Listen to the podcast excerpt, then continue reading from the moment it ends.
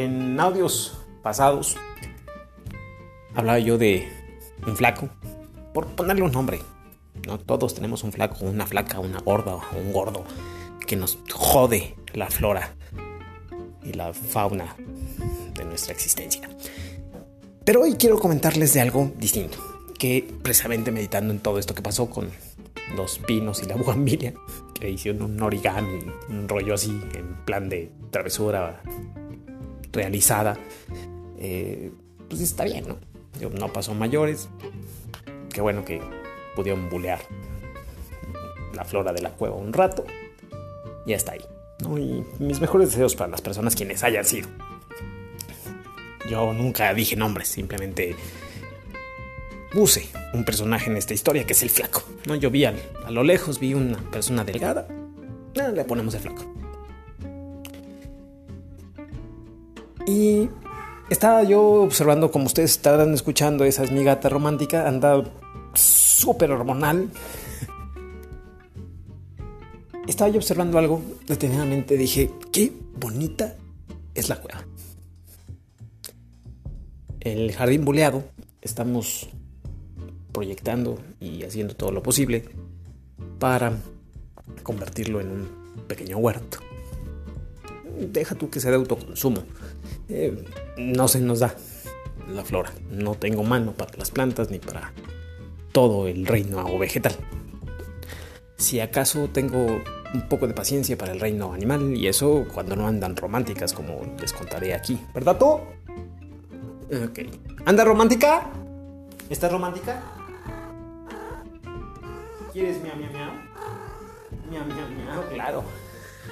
Y bueno, esta compañera hormonal, pues el día de hoy nos dio un tema para, para meditar. Se quedó mirando fijamente a la puerta.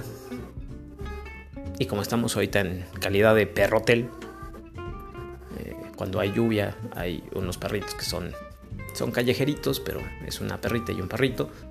Pero son los guardianes de aquí de, de la cueva. Y les damos asilo de vez en cuando. Entonces un perrotel. Y la verdad es que ellos son los que me avisaron, ¿no? Dije, pues a quién están ladrando, están re locos. Y ya obviamente pudimos percatarnos a través de la ventana, abrimos la puerta. Y dijimos, ok, no hicieron esto, punto, ya, bye bye. Pero nos dimos cuenta de algo bien importante. La cueva la cueva tiene una puerta principal rara. Son de esas puertas con cristal como es como de gotita. Que no te permite ver hacia el otro lado, pero solamente te difumina la luz y las sombras. Y es traslúcido, obviamente, el, el cristal, pero está hecho de pequeñas gotillas. no sé, creo que vidrio de panal o algo así. Y es bonita la puerta. Y eso me hizo meditar. ¿Alguna vez te has fijado en que la puerta de tu cuarto, la puerta principal de tu casa, te representa? ¿Qué tanto dice de ti ese esa herramienta útil de toda casa, de toda oficina, que son las puertas. Son las puertas para que sirven para cerrar y para abrir, punto. Para mantener una habitación cerrada o una habitación abierta. Y las puertas son, son importantes, dicen mucho de ti. La puerta de la cueva está hecha de muchos cuadritos y rectángulos translúcidos que permiten ver si es que hay alguien o no hay alguien en casa. ¿Y cuántos no viven encerrados literalmente en esta época de pandemia? Con miedo. Y creo que los momentos de mayor crisis son los momentos en que mejor podemos invertir en nosotros mismos y mejorar la calidad de vida que tengamos. El profe Ronnie mi nombre es en medio de todo este pandemonio que se armó con el COVID, pues se desempolvó la voz, alzó la voz y dijo, a ver, a ver, a ver, Vamos a hablarnos claro, vamos a hacer charlas de acarnales. Y vamos a decirte las cosas en la cara. hay personas que me dicen, sí, pero con amor, porque si no te vuelves sincericida. Y yo no, bueno, sí, o sea, el amor es importante. Hace algún tiempo alguien, alguien me decía, es que te hace falta malicia. Y yo muy honestamente le contesté, yo no. No, no, no, no es que al mundo le falte malicia, no es que a mí me falte malicia, es que me gusta ser quien soy. Una persona abierta, honesta, leal, íntegra. Lo que tú me dices se me olvida. ¿Por qué? Porque si me lo estás diciendo a mí es porque en ese momento estás confiando en mí. Y a mí desde chiquito me enseñaron lo que escuchas y ves, te lo callas. Es para ti y para nadie más. Y, y bueno, pues después de esta noche rara con pinos buleados, estamos aquí observando nuestra puerta y dices que honesta es mi puerta.